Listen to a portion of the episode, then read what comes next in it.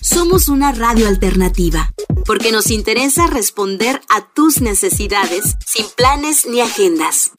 Ibero TJ Radio, cercana y única como tú.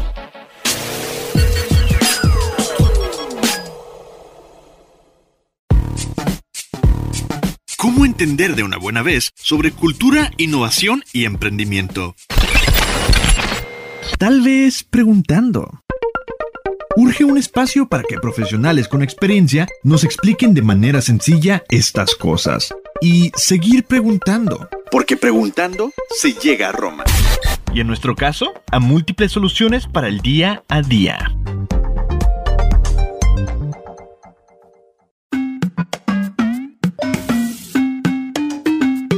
Hola, ¿cómo están? Yo soy Fernanda González y me da muchísimo gusto darles la bienvenida al primer capítulo de Preguntando se llega a Roma. Nos escuchan desde Ibero TJ Radio, también pueden escucharnos en Spotify, Google Podcast y algunas otras plataformas de podcast. Em, antes de presentar nuestras invitadas, por ser el primer capítulo, les voy a platicar rápidamente de cómo empezó la idea de hacer este programa. Como su nombre lo dice, tratamos de resolver preguntas con expertos en distintos temas, pero que nos expliquen estos temas con peras y manzanas. Nada de soluciones de, enciclopedia aburrida. Em, yo soy fundadora de una agencia en donde nuestros servicios tienen muchísimo que ver con innovación, tendencias, tecnología, y me di cuenta que mucha gente me pedía que explicara cosas de este entorno que para mí eran obvias o del día a día, pero que a las demás personas eh, no les parecían tan entendibles porque muchas veces los expertos explican cosas de manera muy técnica eh, pero ¿cuál es el objetivo de saber más cosas acerca de innovación, cultura, emprendimiento y estos temas? Pues entre más informados estemos, podemos tener una mejor toma de decisiones. Se pueden lograr nuevas ideas, desarrollar pensamiento crítico y muchísimas cosas más. Pues ahora, después de este rollo, les platico que el tema de hoy es trabajos del futuro. Y Así les quiero presentar a nuestras dos invitadas. La primera va a estar co-conduciendo conmigo. Es mi querida María Padilla, quien además de ser mi amiga, trabaja en la agencia y lleva la parte digital y de recursos humanos, por lo tanto tiene mucho que ver con este tema. ¿Cómo estás, Mary? Hola, hola. Muy bien, Fer, muchas gracias por la invitación. Estoy muy contenta, muy emocionada de que podamos platicar de diferentes temas. Y bueno, pues aquí estoy. Perfecto. Y nuestra invitada experta el día de hoy es Lorena Ruiz. Lore es eh, Operations Manager de una startup muy innovadora que después me gustaría platicar al respecto. Eh, y además en su, en su experiencia profesional ha tenido pues mucho acercamiento con la parte de innovación, tecnología, marketing. Entonces creo que es la perfecta invitada para, para darnos su punto de vista de este tema. ¿Cómo estás, Lore? Súper bien, emocionada de poder platicar de este tema. Seguramente mm, se nos va a acabar el tiempo antes de que podamos tocar todo lo que se tiene que decir sobre esto. Oye, Lore, pues mira, Fer ya conoce un poco más de tu experiencia, pero para los que no conocemos tanto sobre todo lo que has hecho, este, cuéntanos un poquito todo lo que sabes de, de innovación y tecnología y todo lo que haces. Pues mira, de manera súper rápida. Eh, yo soy ingeniera, entonces digamos que desde ahí viene eh, toda la parte de, tecnología, pero desde el principio de mi carrera me dediqué a temas de comunicación y específicamente a marketing digital. Entonces, eh, tengo poco más de 10 años trabajando en ese ámbito. En el último año di un poco el giro, empecé a trabajar en esta startup que se llama Where's My Transport y ahí, digamos que empecé a hacer cosas que están ya más relacionadas con la operación, y, bueno, de la mano de la operación, evidentemente la, parte del desarrollo del equipo y, la contratación y las miras hacia la evolución de la empresa. Entonces, de ahí es que hemos estado empezando como a pensar eh, qué es lo que viene y qué es lo que buscamos en los nuevos profesionales. Ah, buenísimo, perfecto. Muy bien, pues vamos a platicar muy a gusto. Muy bien, pues vamos a un corte y regresamos con Lorena Ruiz, nuestra invitada de hoy. Preguntando se llega a Roma. Nuestra misión es proponer, informar, crear estrategias en conjunto y que más personas consoliden sus ideas de negocio.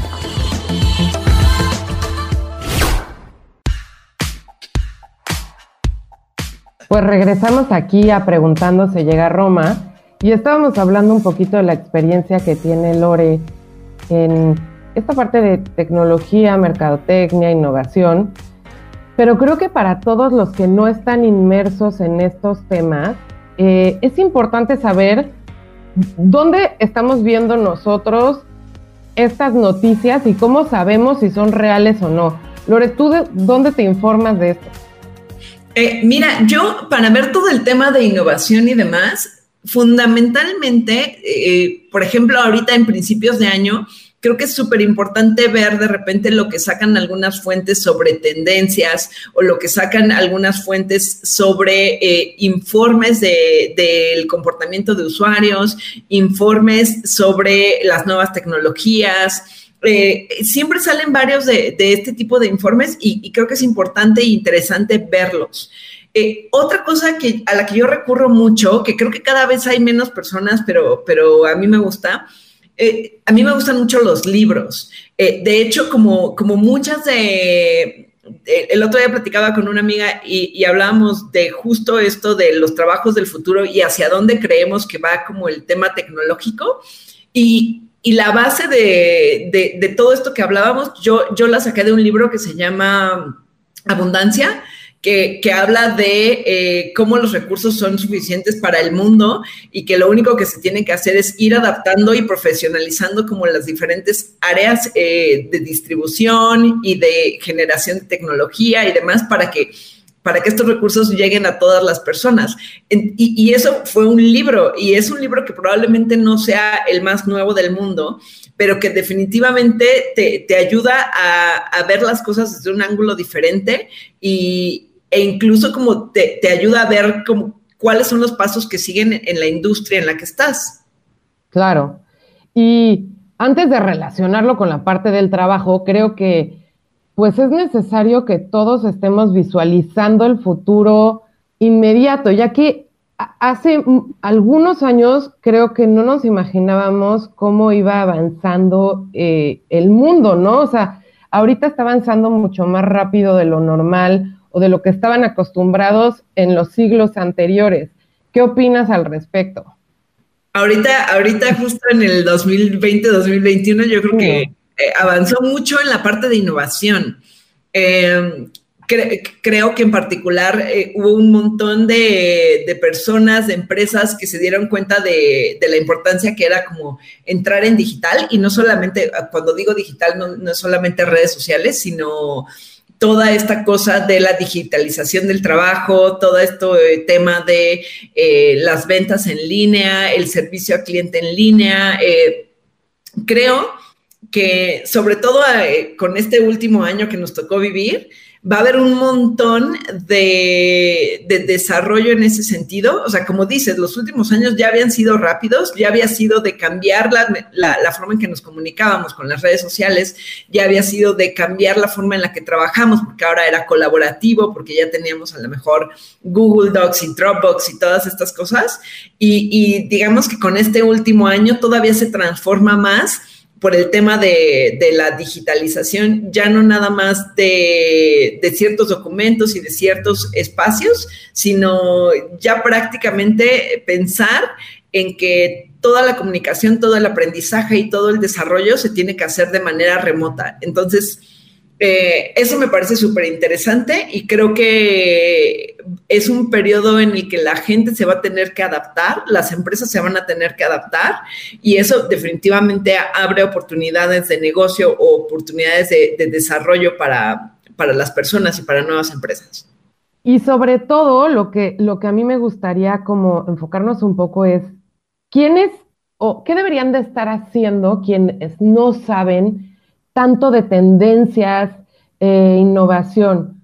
A mí, a nosotros lo que nos pasa un poco, no sé si tú estés de acuerdo conmigo, Mary, es que hay mucha gente que aunque sea joven o aunque parezca ser tecnológica, al no hacer este research o búsqueda de, pues, todo lo que tiene que ver con su entorno, se queda un poco, eh, pues, atrás. ¿Qué opinas tú, Mary? Exacto. O sea, hemos tenido varios ejemplos de personas que nos mandan sus currículos y buscan diferentes chambas, pero eh, quieren, quieren ser community managers o quieren ser diferentes tipos de puestos y no están inmersos en la tecnología, creen que es muy sencillo y, y, sacan cosas e inventan cosas, pero sí es muy importante que la gente se empiece a actualizar, ¿no?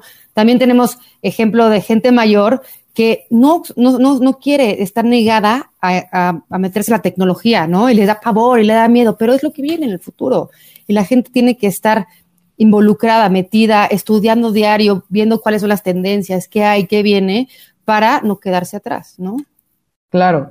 Tú, no sé, Lore, seguramente ahorita en la startup eh, trabajas con personas más chavas o jóvenes, pero en tu eh, experiencia previa, que has trabajado con personas un poco mayores, y lo sabemos, ¿qué, es lo que ha pasado con ellos? ¿Tú los ves inmersos en la tecnología o, cómo los ves?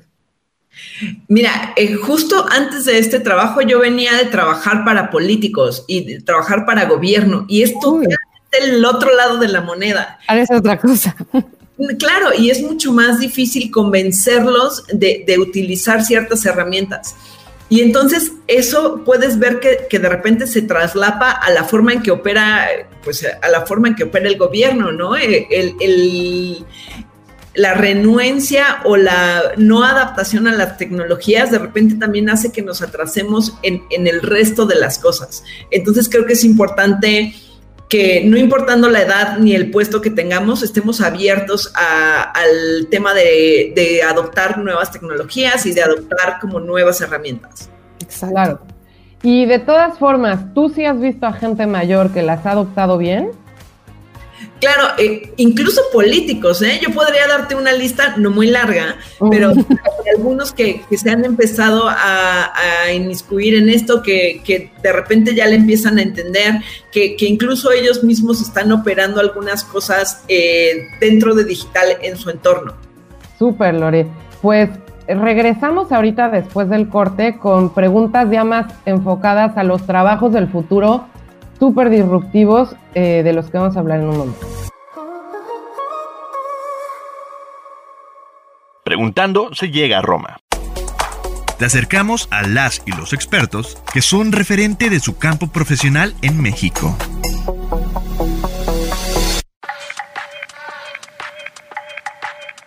Perfecto, pues ya estamos de regreso con Preguntando se llega a Roma y seguimos con nuestra invitada Lorena Ruiz, quien nos está hablando de trabajos del futuro, pero antes de entrar al tema principal, eh, estábamos hablando un poquito de las, de las tecnologías e innovaciones de estos últimos años.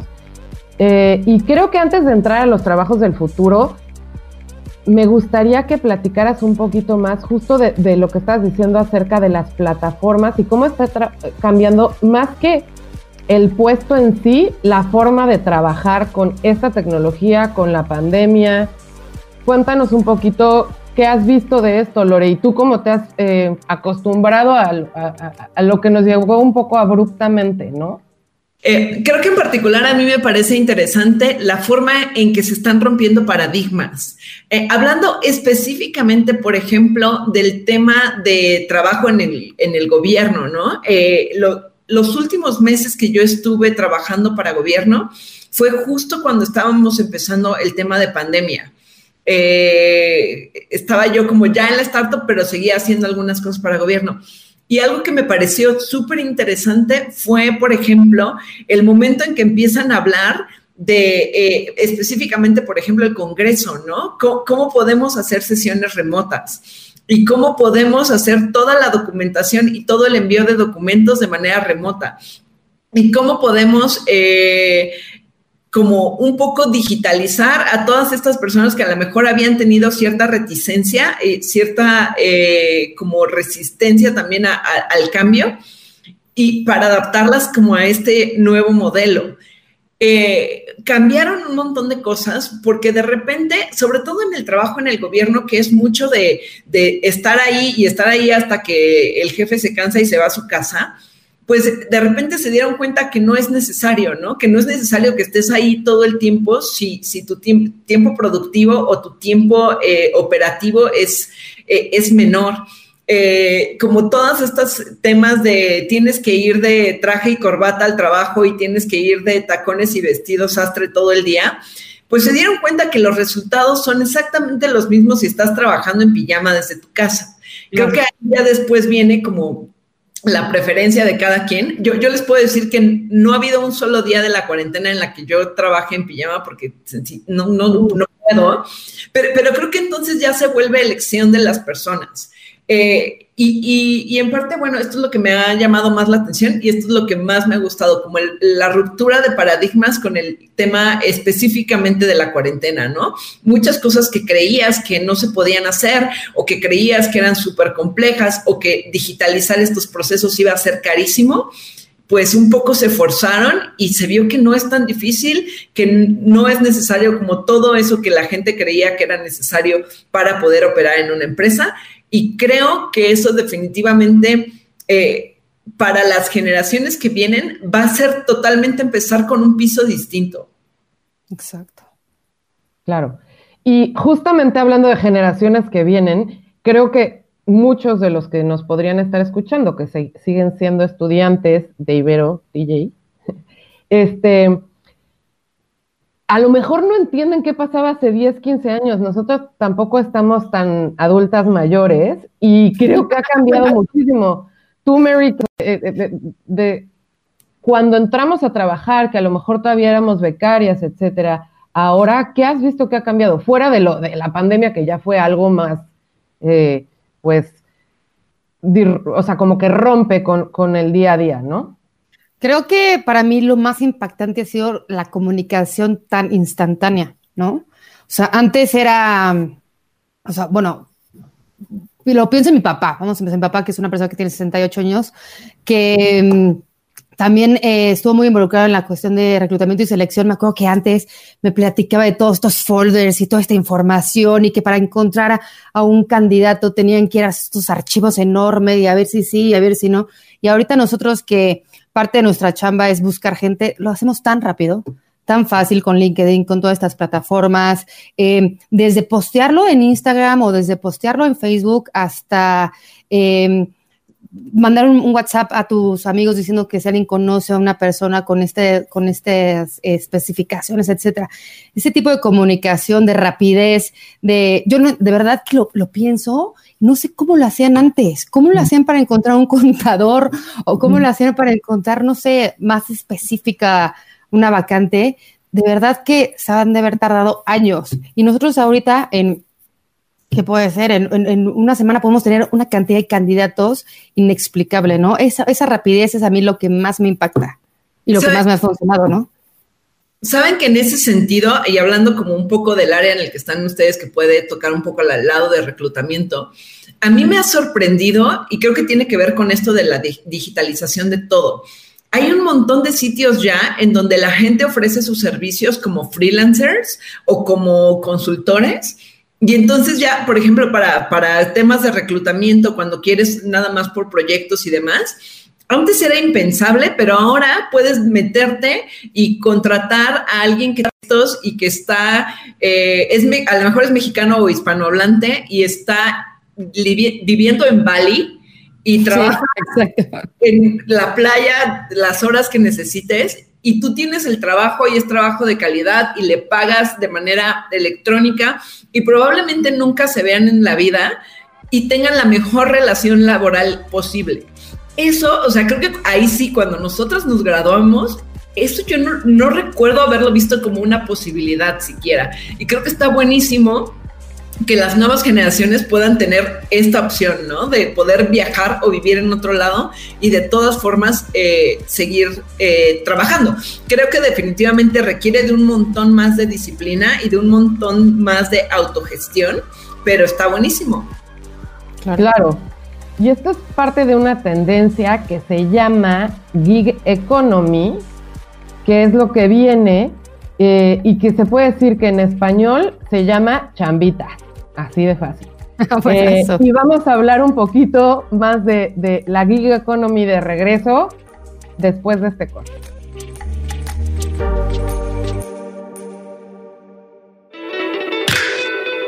Ibero TJ Radio, con la certeza de que podremos construir más historias juntos.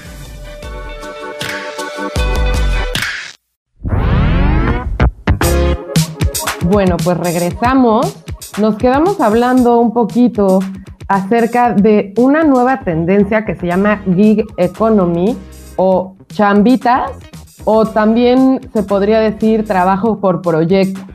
Eh, creo que es súper importante hablar eh, de que a ciertas generaciones o ciertas personas esta, esta forma de trabajo como de chambitas antes les causaba muchísimo como muchísima renuencia, así de por qué yo voy a tener tres chambitas o voy a hacer tres proyectos. O sea, si yo estudié para abogado, ¿no? Exacto. E, e, e, era como una, así, tu mamá seguramente te diría, oye, pues me gasté un dineral en tu universidad, ¿por qué vas a estar trabajando desde tu casa en tu computadora? En tu computadora además no te la dio ninguna oficina y estar haciendo tres cosas al mismo tiempo.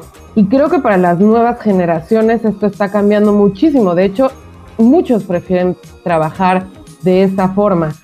Y eh, antes de que nos des tus comentarios, Mary, porque tú que llevas mucho de esto aquí en la consultoría, también Gig Economy incluye a personas que hacen cosas no necesariamente tecnológicas. O sea, los eh, eh, choferes de Uber, por ejemplo, son parte de la Gig Economy los repartidores de Didi, de Uber Eats, etcétera, porque ellos pueden hacer varias cosas al mismo tiempo y además, em, pues a lo mejor no fue su pensamiento inicial irse por esa chamba. ¿Tú qué piensas, Mary? Nosotros tenemos a veces perfiles de este tipo, ¿no? Incluso trabajamos con ellos. Claro, es el, como decías, ¿no? El típico abogado que a lo mejor se equivocó de carrera y al final ahora eh, le gusta ser community manager, ¿no? Y a la, y a la vez, eh, para tener un poquito de más lana, se metió como con, en Uber, de chofer de Uber, ¿no? O sea, es como toda esta nueva este, forma de, trabajar, de actuar, que creo que ahorita los chavos es lo que más le gusta. Ya como que todo el mundo se, tiene como esta mala teoría o, forma de ver la vida del papá que iba con el, que abogado, tiene que ir a una oficina, vestirse de traje, como decía Lore, y hacer lo que tiene que hacer. Ahorita como que tienes muchas más posibilidades de ser creativa, de buscar más cosas, de buscar más herramientas, diferentes formas de trabajar y no solo estar enfocado en una cosa, sino puedes hacer varias cosas a la vez. Obviamente, como dice Lore, con disciplina, eh, con un pensamiento como mucho más crítico, como mucho más eh, de resolución de problemas, pero creo que esta tendencia que, está, que ya estamos viviendo y que viene en un futuro para los chavos y también para gente de nuestra edad y gente más grande, creo que es mucho más divertida, más padre y es una manera nueva y diferente de vivir en el mundo laboral. En ese sentido, ahora que mencionaba lo del portafolio, una historia que a mí me da mucha risa es que cuando yo estaba en la universidad, eh, mi mamá todo el tiempo me decía que si seguía usando los jeans rotos y, ¿sabes? Como y Converse todo el tiempo, o sea, no, o sea, nunca vas a encontrar un trabajo bien. sí, es lo típico, claro. acuerdo, mi primer trabajo fue en una agencia en donde hay día días que yo podía ir en chanclas y shorts, porque absolutamente nadie te decía nada. Y, creo que de ahí para acá, en general, mis trabajos han sido bastante, bastante flexibles en ese sentido. Creo que, mm, y esto, digamos, ya llevaríamos un poco la conversación a, es posible, pero entonces, ¿qué necesitamos del otro lado? O sea, como del lado de la formación y la educación. Creo que es posible hacerlo, creo que es posible autogestionar tu tiempo, tener diferentes proyectos, tener una buena calidad de vida con eh, diferentes, eh, probablemente diferentes ingresos, probablemente diferentes proyectos, depende de lo que para ti sea importante lo que en mi experiencia creo que veo hacia atrás y creo que eh, podría haber faltado en la parte educativa y que creo que todavía es uno que te enseñen a cobrar. Uy, eh, importantísimo, importantísimo eso. E, eso es súper complicado porque de repente no entiendes o no sabes cuál es el valor de tu tiempo o, o de la experiencia que has ido generando. Eh, la otra, creo que eh, como esta cuestión de la gestión del tiempo y de a lo mejor como, no, no sé si es una clase de administración de proyectos para que todo el mundo entienda cómo gestionas tu tiempo, la priorización, cómo comunicas necesidades, cómo eh, reportas incluso, cómo reportas resultados. Eso también de repente puede ser súper importante y no necesariamente todo el mundo lo está haciendo. Y finalmente, que creo que eso, sobre todo ahorita es súper importante, la parte de, la planeación financiera, no únicamente de tu negocio, sino eh, yo me he encontrado con un montón de gente que o emprende o, es freelance y, no logra como tener un ahorro, no logra separar para el retiro, no logra pagarse un seguro de gastos médicos. Esas son cosas que probablemente nuestros papás tenían, se las pagaban en automático las empresas. Eh, el modelo que estamos nosotros ya no sucede y creo que las universidades y en general... Eh, como las eh, entidades educativas no nos están preparando para que consideremos eso y empecemos a planearlo desde que nos graduamos. Claro. Y, no solamente las universidades, creo que ahorita estaba leyendo que, no quiero mentir, pero me parece que en Japón, este, hace una semana empezaron a cambiar un poco el esquema de educación y no tenía nada que ver con geografía, literatura y así. O sea, los iban a hacer a los niños chiquitos leer una vez a la semana un libro para que a su vez empezaran a leer, creo que un libro por día. O sea, imagínense. Pero, ¿qué, es lo que pasa? El niño ya no tiene que aprender literatura, ni cultura general, ni nada.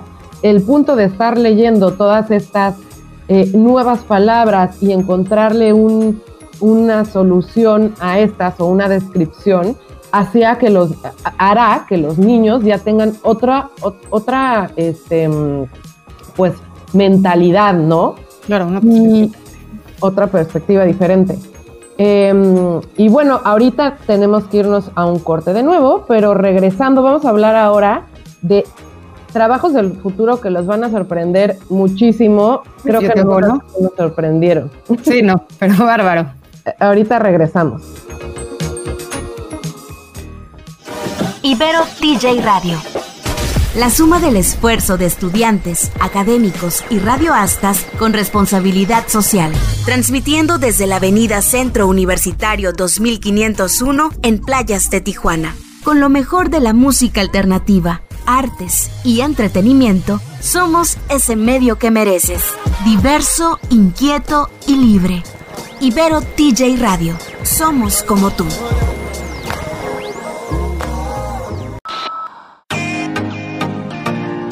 Preguntando se llega a Roma, encuentras noticias sobre innovación y charlas sobre el quehacer de emprendedores locales y nacionales. Sigue escuchando.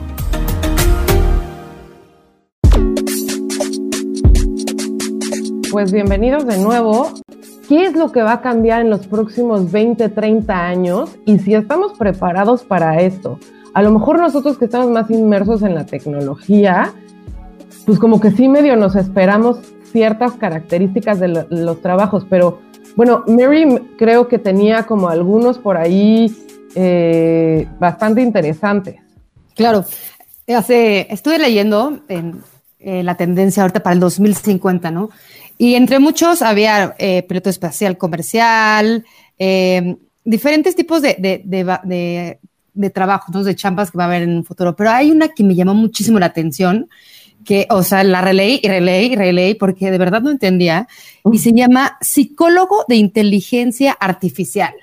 O sea, van a, o sea, está tan cañón como eh, en un futuro va a llegar eh, toda esta cuestión de los robots y la robótica y toda esta onda, y la están haciendo tan asemejante a, lo humano, al ser humano, que van a tener que existir psicólogos para estos robots. O sea, está muy cañón. O sea, y aparte... rumba.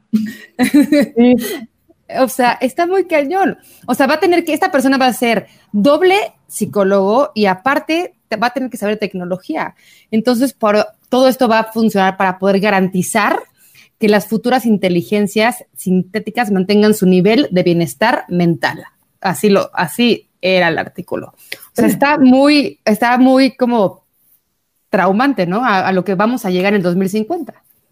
A mí me parece, fíjate, es, esto tú hablas de 2050, yo la verdad es que lo, un poco de lo que había pensado para platicar con ustedes lo, lo veía más hacia acá. Y una tendencia, por ejemplo, que creo que podría ir en el mismo sentido, es empezamos como con community managers, ¿no? y ahora data analytics. Y yo creo, y he empezado a ver como muchas eh, vacantes en este sentido, ya no nada más el data analytics, sino como marketing o psicología del marketing o, análisis psicológico de datos. Y entonces, si te fijas, ya se está metiendo ahí, ya, ya empiezan así como en algún momento se, se, hiló como el tema de las emociones con el marketing y ya no nada más era vender, sino provocar emoción en la gente. Sí. Ahora, si estás buscando provocar emoción, esa emoción tiene que estar basada en datos o esas emociones se tienen que medir de manera que puedas procesar datos eh, con ellas. Y va hacia allá, ¿no? O sea, eventualmente como todo puede ser eh, decidido por inteligencias artificiales, se, necesitará que haya también psicólogos ahí presentes en todo esto. A mí me sorprendió ahora que estuvo o ha estado tan de moda en la película esta de Soul. Ah, sí. Si tú te fijas al final en los créditos, hay muchísimos psicólogos que vienen enlistados como, como asesores. Entonces, pues también es eso, ¿no? O sea, al final una película que probablemente antes ah, sí había guionistas y todo, o sea, ahora la complejidad de, los contenidos que estamos consumiendo es tanta que, claro, necesitan psicólogos, necesitan eh, incluso gente de eh, expertos en meditación y cosas espirituales, o sea, venían en los créditos, estaba claro. la atención.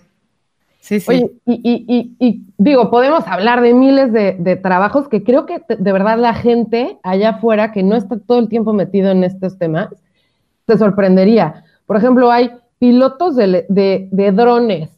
¿Por qué? Porque hoy los drones los vemos como para, ay, mira, tengo mi celular y quiero eh, grabarlo de abajo, pero no. Los drones van a poder y ya están empezando a ser utilizados para paraquetería, llevan incluso en guerras o, lugares complicados em, medicamentos. Eh, también podemos ver, hay, hay, un, hay uno que me llama mucho la atención que se llama como revividor de especies extintas. O sea, imagínense que ya estamos viendo que en el futuro va a haber tantas especies que se van a empezar a extinguir, que estos investigadores van a estar haciendo pues todo su análisis genético Jurassic Park. Jurassic Park, literal. Jurassic Park, y no solo eso, sino que creo que todo lo que estamos diciendo suena muy eh, así de, ay, estas tres personas, o sea, están locas y, no, viene mañana. Claro, eh, el, rehabilitador para, de digital. La gente ya tiene tanta adicción a las redes sociales que van a ver lo mismo, psicólogos, gente que rehabilita a las personas para que se quiten esa adicción. O sea, está impresionante. A, mí una cosa más que me llama mucho la atención y que creo que también está mucho más pegado hacia acá y no tanto hasta el 2050 es el tema de la alimentación. Eh, justo en este libro que les mencionaba al inicio del programa, hablan de la evolución, de cómo eh, la modificación y las formas de cultivo. Y sí creo que todo este tema que está surgiendo de repente de, la alimentación a través de cierto tipo de semillas y superalimentos y demás, creo que también va a ser algo a lo que habrá que ponerle mucha atención. Como toda la gente que no está en marketing y psicología y tecnología, la parte bio creo que también va a estar muy interesante. ¿Cómo, cómo vamos a empezar a modificar nuestros alimentos para necesitar menos y tener mejores alimentos? Claro. Y pues de regreso, yo creo que la pregunta sería, ¿estamos preparados? O sea, las instituciones están preparadas, los humanos estamos preparados, las empresas están preparadas para esto que viene en el futuro, o nos va a pegar así como nos pegó la tecnología. Eh, después del corte, vamos a platicar un poco más al respecto. Un programa entretenido, pero cargado de información útil. Preguntando se llega a Roma.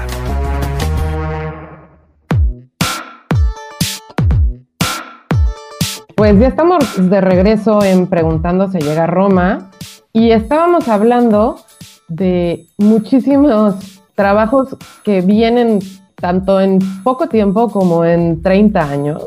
Y pues para cerrar un poquito de este tema, me gustaría que, tanto Lore como Mary nos dijeran qué ven ustedes, o sea, ¿cree que sí estamos preparados, que, que todas estas instituciones, las personas, ya estemos viendo lo que viene y por ende nos estemos pues, informando o haciendo algo al respecto, desde educando, tomando un diplomado, etcétera? ¿Cómo la ven? Yo creo que en particular en México, eh, nos, nos hace falta mucha, mucha adopción tecnológica. Creo que lo, lo, vamos a empezar a ver y ya está pasando en otros países que se adapten a esto de manera mucho más rápida, pero creo que aquí de repente todavía tenemos eh, mucha resistencia a, a esto. Y creo que en particular también el tema de la educación como, como el tener esta apertura hacia lo, innovador o hacia las nuevas tecnologías no necesariamente es parte de la plantilla educativa. Probablemente sí de universidades como esta que tiene, eh, pues vean cuán innovador y cuán, eh, cuán buen adoptador, adoptador de, las tecnologías es que tiene radio en línea.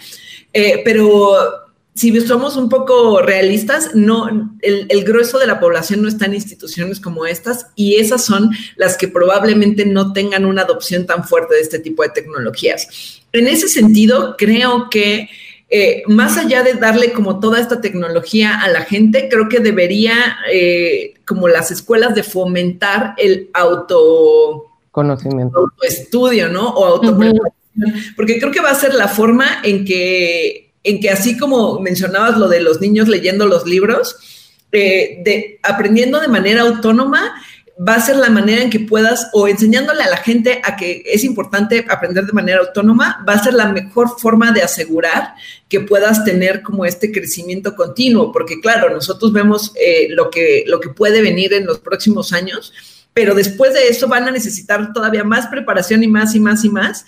Y entonces, bueno, eh, la forma sostenible de, procurar esa mejora continua es educando hacia la preparación continua eh, de manera autónoma a los estudiantes. Mary, ¿tú cómo la ves? O sea, nosotros que hacemos todo el tiempo reclutamiento y vemos las habilidades, aptitudes, experiencia, bla, bla, bla, el que sepa lo que viene y se adapta a lo que venga y cree las habilidades, ¿va a sobrevivir? ¿Es más fuerte que los demás, como literalmente las especies? Yo creo que sí, y yo creo que información es poder.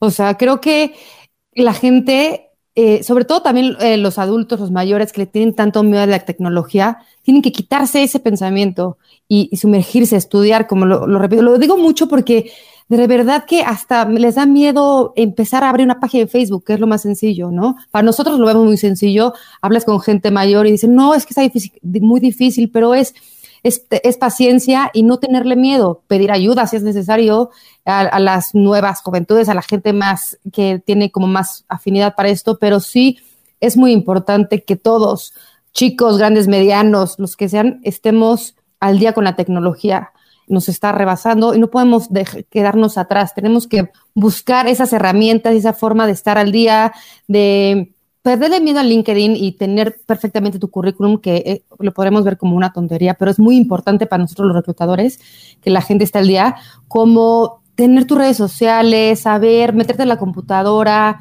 buscarle. Creo que es muy importante. Información es poder. Perfecto. Pues me da muchísimo gusto. Creo que como decía Lore al principio, este tema nos da para muchísimo más. No sé si quieres dar una mini conclusión, Lore, acerca de lo que vimos hoy para después despedirnos y obviamente invitarte en muchos más programas. Eh, creo que si tuviera que resumir lo que decimos aquí, no, no es limitante del sector tecnológico el hecho de, de hacer una adopción digital y de buscar innovación en las empresas, creo que no importa el área, siempre eh, será necesario buscar y será necesario prepararnos. La parte del autoaprendizaje y de la mejora continua de, nosotros como profesionales y, incluso desde que estás estudiando y demás, creo que va a ser súper importante porque los trabajos van a evolucionar de manera mucho más rápida y no, no puedes quedarte con, bueno, yo ya salí, ya me gradué contador y entonces esto no va a cambiar. Eh, creo que eso es súper importante. Y finalmente creo que las instituciones educativas tendrían que adaptarse y, y darle este tipo de herramientas a los estudiantes, ¿no? Eh, no solamente como el tema de conocimientos y el tema de lo que viene en la currícula para decir que ya puedes hacerla como administrador, sino también darte las herramientas que te preparen para un mundo en el que eh, ya muchas empresas son remote first, en el que ya puedes estar trabajando desde diferentes eh, lugares y en diferentes idiomas, en el que a lo mejor vas a estar trabajando con gente en diferentes usos horarios, en que a lo mejor no vas a tener a un supervisor atrás de ti diciéndote qué es lo que tienes que hacer y a qué hora, sino que vas a tener que autogestionar tu tiempo. Eh, el darles herramientas de este tipo van a poder, van a preparar a los estudiantes suficiente como para que el día de mañana no importe eh, hacia dónde quieran llevar su vida profesional, puedan adaptarse de manera mucho más fácil. Y miren que se los dice una ingeniera en sistemas que trabajó 12 años en marketing y que ahora está trabajando en dirección operativa de una empresa, ¿no? Cuando tienes las herramientas que te permiten autogestión, que te permiten como una toma de decisiones informada, que, te llevan a estar en continua preparación eh, profesional, puedes irte hacia cualquier lado y te vas a ir adaptando a los cambios que vienen con, el tiempo y con el avance tecnológico que tenga el mundo. Claro que sí, totalmente de acuerdo, Lore. Pues ojalá pudiéramos hablar más adelante, yo creo que da muchísimo el tema. Les agradezco mucho a las dos, Mary que seguramente estará co-conduciendo programas más adelante y Lore que eh, estará de invitada con muchos más temas de tecnología e innovación. Muchas gracias, muchas gracias, Ver. Lore, este, nos vemos pronto. Bye, chicas. Y recuerden seguirnos en nuestras redes sociales, Instagram como preguntando-podcast. También nos pueden encontrar en Spotify, eh, Google Podcast y Anchor como Preguntándose Llega a Roma. Y obviamente cada martes en Ibero TJ Radio les agradezco mucho, yo soy Fernanda González y esto fue Preguntando se llega a Roma.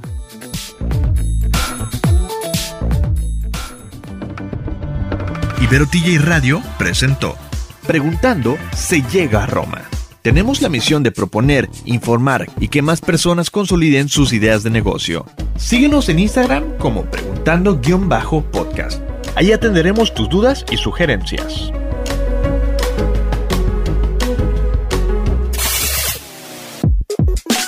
Somos una radio alternativa, porque nos interesa responder a tus necesidades sin planes ni agendas. Ibero TJ Radio, cercana y única como tú.